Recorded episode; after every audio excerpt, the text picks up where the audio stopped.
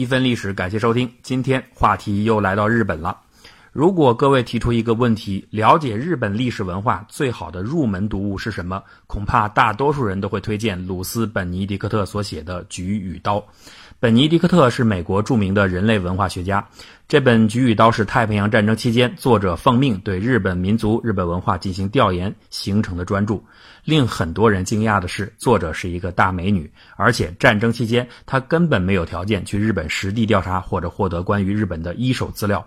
仅凭借有限的文献记载、影音资料和走访在美的日本人，他就写就了西方对于日本文化的第一立著，恐怕不能只说是巧合。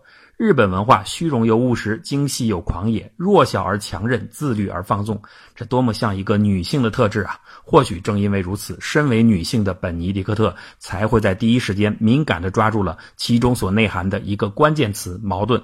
的确，日本文化中充满了种种谜一样的矛盾，解释这些矛盾存在的原因，自然也就可以读懂奇特的日本文化。作者特意选择了日本文化中最具象征性又最充满矛盾的两个符号作为书名“菊”与“刀”。当然了，作者毕竟是西方人，尽管敏锐，却无法摆脱文化理念的制约。所以呢，本书中也有一些臆测和谬误。这点呢，同样体现在了书名当中。书的英文原名叫《菊与剑》，中国的译者把它正确的翻译成了《菊与刀》。本期呢，我们就通过这部名著为大家介绍一下西方学者眼中的樱花武士的国度。日本人既好斗又和善，既崇尚暴力又热爱美学。既蛮横又文雅，既刻板教条又进取变革，既顺从听话又总是发生政变，既忠诚不二又会背信弃义，既勇敢又胆怯，既保守又善于接受新事物，在种种矛盾的极端对立中，却又令人难以置信地保持着统一。这就是本尼迪克特对日本民族提出的最有见地，也是被引用最多的一段评价。但是呢，对立表现人人看得见，统一的内在逻辑谁又能说得清呢？一个可能的答案就是，深植于大和民族心灵。深处的耻文化，以及火山岛国独特地理环境孕育出的等级秩序和看清生死的观念。日本文化中极端看重一个人的名誉，这就是耻感文化。为了维护个人名誉，可以牺牲一个人的性命、财产和种种天性。比如，女性在分娩时不可以大呼小叫，因为这会被很多人认为丢人。在日本人心目中，分娩的痛苦本来就是作为女人应当承受的，如果为此而哭嚎，那是非常丢人的。在日本的葬礼上，不管内心多么的悲伤，也不管你和死者关系多么的密切，很少你会看到有亲友放声痛哭的场景，因为这同样会被其他的人所鄙视。日本古代的武士，不管有多么饥饿，都要装作吃饱喝足的样子，而且为了证明这一点，嘴里还要故意叼一根牙签在剔牙。我们现在看到有些黑社会分子习惯嘴里含着牙签，这个习惯可能就跟日本武士的这种行为有关。日本有句谚语说：“雏鸟因为饥饿而长鸣，武士则口含牙签。”就是说，人宁可饿死，不能跌份的道理。武士甚至在面临死亡威胁时都要保持平静。比如明治维新时期，日本著名的将领盛海舟，他的小时候家境贫寒。有一次，他的睾丸被野狗咬伤了，做手术的时候面临着可能会死去的危险。他的爸爸拿着刀指着他的鼻子说：“你一生都不许哭，否则你将是用一种可耻的死法死去。”耻感呢，来自于许多方面，其中很重要的一点是忠诚。日本人对于忠诚的名誉偏执，有时候到了匪夷所思的地步。例如，在二战持续期间，日本有所学校发生火灾，学校主要负责人竟然集体引咎自焚，因为火灾焚毁了天皇的画像。而当海军作战军舰受损时，首先抢救的竟然是天皇的相片，称为玉影。只有玉影平安离开后，其他人员才可以逃生。手捧玉影的军官经过时，哪怕你正在抢救潜艇、开动抽水机，那些官兵他也得停止工作，敬礼致意。当时有人给小孩子误起了名字玉人，这个玉人呢，正好和天皇同名，他竟然杀死了自己的儿子，然后自杀谢罪。日本的这种名誉耻感呢，并不完全等同于现在所说的责任心。有时候呢，耻感文化甚至会影响本来很自然的一些个人能力或专业能力的方面。比如日本那时候的老师，他绝不会当着学生的面说“我不知道你的问题答案”或者说“我不懂”之类的话。工厂的下级也绝不敢直接指出上级的错误。日本人因为担忧面对羞耻，所以害怕竞争，逃避竞争。学校里的老师从来都是只为学生写表现的一些评语，而不给出成绩的分数。到了中学入学考试时，这种竞争不可避免的阶段，那个时候的老师们，每个人手里的学生名单里都有自杀的案例。日本人呢还特别喜欢使用中间人，他不是为了某种信息便利或者中介服务，而是通过中介人进行中转，可以避免面对面的拒绝或者失败带来的羞耻感。例如相亲的时候要找中介人，找工作的时候要找中间人，甚至连老板解聘员工都要通过中间人来传达。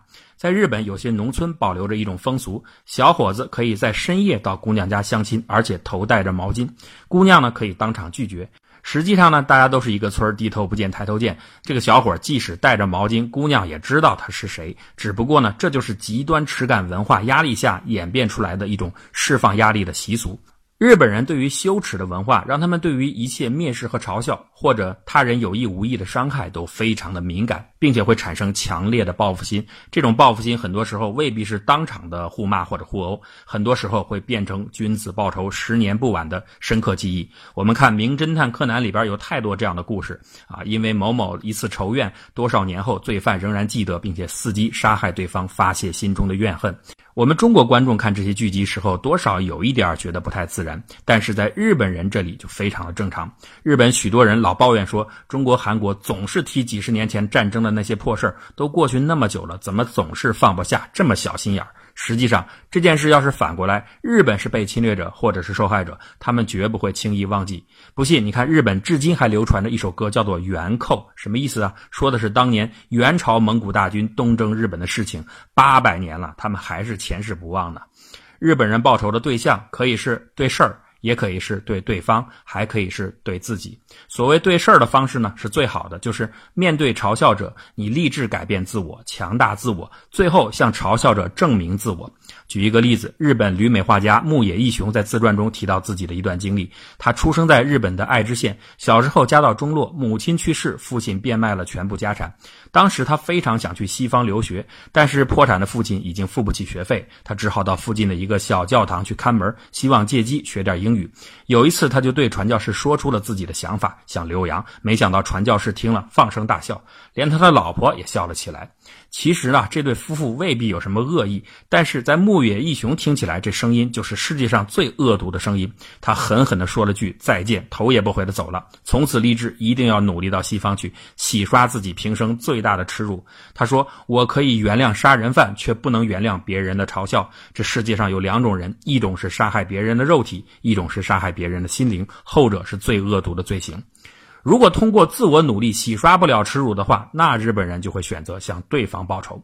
冈仓有三郎在《日本的生活和思想》一书当中，把日本人的洁癖和报仇心理联系在一起。他写道：“无论是公众生活还是私人生活中的一系列报仇事件，人们都视其为一个洁净成癖的民族的一场沉郁。”哎，他的意思就是说，日本人把别人的嘲笑或者伤害视为身上的污点，所以哪怕有一点点污垢，也要彻底洗去，就像他们爱干净一样。所以在日本的价值观里，沉郁和报仇一样，都变成了一件正确而美好的事情。著名的四十七浪人复仇的故事最能体现这点。幕府时代，各地的大名都要定期参拜幕府将军。将军有一次让日本的赤穗藩藩主前野和另一个大名共同主持这个仪式。两个大名呢不懂其中的规则，就向当时的权臣吉良请教。这个前野没有什么经验，没有给吉良馈赠礼物。吉良呢就故意找茬报复，告诉了吉野一种根本不合体的装扮，让他当天穿着前来。结果呢，前野当众受辱，一怒之下，当着将军的面将吉良的额头砍伤。按照道德规范，受到侮辱的钱野报仇那是正确的。但是你在将军面前动刀，又是一种不忠的表现，因此最后被将军赐死。钱野最后剖腹自杀，赤穗藩也被解散，因为没有人敢于继承这样一个不忠之臣的遗产。钱野手下有一个最忠诚的武士，叫大师良雄，他决心为主报仇。他知道原先钱野手下虽然有三百多个家臣，那未必靠得住啊，于是就通过所谓的分封家产的方式，测试出来有四十七位忠心不二的浪人。这些人歃血为盟，决定为主雪恨。这些人呢，先装出一副没了主公以后吊儿郎当的样子，麻痹吉良。当时东京很多人都很尊敬浪人呐，他们认为这些浪人肯定会杀死吉良，为钱也报仇的。可是这四十七个人呢，却成天花天酒地，毫不提报仇的事儿其中好几个人就被视为没有节操，而被气愤的岳父们赶出了家门，解除了婚约。大师梁雄甚至对自己最亲密的好友都不敢透露心机。有一次，不相信大师梁雄会背信弃义的密友闯到妓院里，指着大师的鼻子说：“我不相信你是这样的人。”说罢，冷不防抽出了大师的佩刀。他想看看大师是不是真的忘记了报仇的事情，还是假装的。如果是假装的，那么这把刀应该天天磨得雪亮。结果呢，这个刀生锈了。从此，这个朋友在大街上见到大师就用脚踢，并且向他身上吐唾沫。四十七个人当中，还有一个浪人把自己的妻子送到妓院当妓女，换取行动资金。后来这件事被他的大舅哥知道了，大舅哥也是个浪人，为了证明自己的道义感和保守秘密的决心，他便杀了已经知道实情的自己的妹妹，并且要求加入复仇队伍。还有一个浪人把自己的妹妹送给吉良当小妾，以便获取情报，并在后来让自己的妹妹自杀谢罪。四十七人忍辱负重，在骂声中骗过了所有人。终于在一个下雪的夜晚，他们动手杀死了吉良侯，并且把他的头颅带到了前野的坟前。沿途的百姓听说这个消息，纷纷出来欢呼。原先赶走浪人的岳父们在路边鞠躬道歉，许多藩主摆出酒食，热情款待他们。最后，他们虽然报了仇，却因为违反了将军的法令，为了表达对将军的忠心，他们在坟前剖腹自杀。你可不要小看这个故事，它的地位大约相当于中国人心目当中关云长千里寻兄的情节。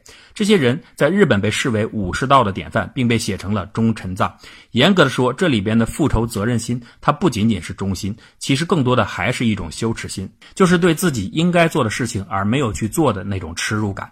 为什么这么说呢？因为下面的故事就会说明，当主君侮辱手下时，同样会引起复仇的怒火。比如德川家康手下有一名武士，有一次他听说家康在背后老说他是一个会被鱼刺卡死的老家伙，当下大怒，发誓要报仇。结果呢，有一次趁着家康忙于征战时，他火烧了江户城，报了心中之仇。日本人不仅向别人报仇，也向自己复仇，这种极端的形式就是自杀。加上呢，日本列岛自古就灾难频仍，生死之事见多了，自然就会看得很清。日本人认为，如果一次自杀能够洗刷耻辱的话，那就是一种光荣，甚至有时候不仅自杀，还要故意自虐。例如呢，切腹就是一种很残忍痛苦的自杀方法。自杀的时候，那个刀怎么割，怎么抛出内脏，双腿的摆放都有要求，因为这样自杀者会感到通过痛苦能够弥补更多的缺憾，也就能够洗刷更多的耻辱。当然了，也不是每个人都是好汉呐，这么疼肯定有人害怕的，这就有了所谓的借错。借错呢，就是剖腹时旁边站着的一个帮手，自杀者刚一动刀。帮手立刻给他来个痛快，从旁边把脑袋直接砍下来。其实世界上除了日本外，自杀率高的地区也还是有的，但是很少有像日本民族一样这么乐衷于自杀，并且正面看待自杀行为的一个民族。拿自己的命都不当命，当然侵略别人时就不会珍惜别人的生命了。当然，自杀的原因也不都是谢罪，有时候是源于内心的迷茫。日本人对于失败、挫折太过敏感，因此呢，很容易恼恨自己，所以整个民族非常容易陷入一种集体的迷失和无方向感。看看二战之前一段时间，日本的小说、电影里边大量都是灰色基调的。只有当战争和对外扩张到来时，他们才突然有了自以为崇高的使命感，一扫疲倦。所有人立刻热情满满的投身于一个本来毫无趣味的日本帝国大机器当中，因为这个时候他觉得，即使做一个螺丝钉，也是为了大东亚共荣的光荣使命。日本作为一个岛国，天然具有一种很强烈的秩序框架和等级观念，这和中国、美国这些大国根本不同。但是呢，这种强烈的等级观产生的原因却不难理解。人们很少想到一个有趣的问题，就是在现代化工业社会出现之前，所有的农业文明国家都面临一个很大的难题，就是高产的丰年和欠收的灾年周期波动带来的隐忧。当丰年到来时，粮食大量堆积，人们就开始生娃，人口增加。可是当随后的灾年到来时，这些多出来的人口就没有饭吃，于是呢，社会就会动荡。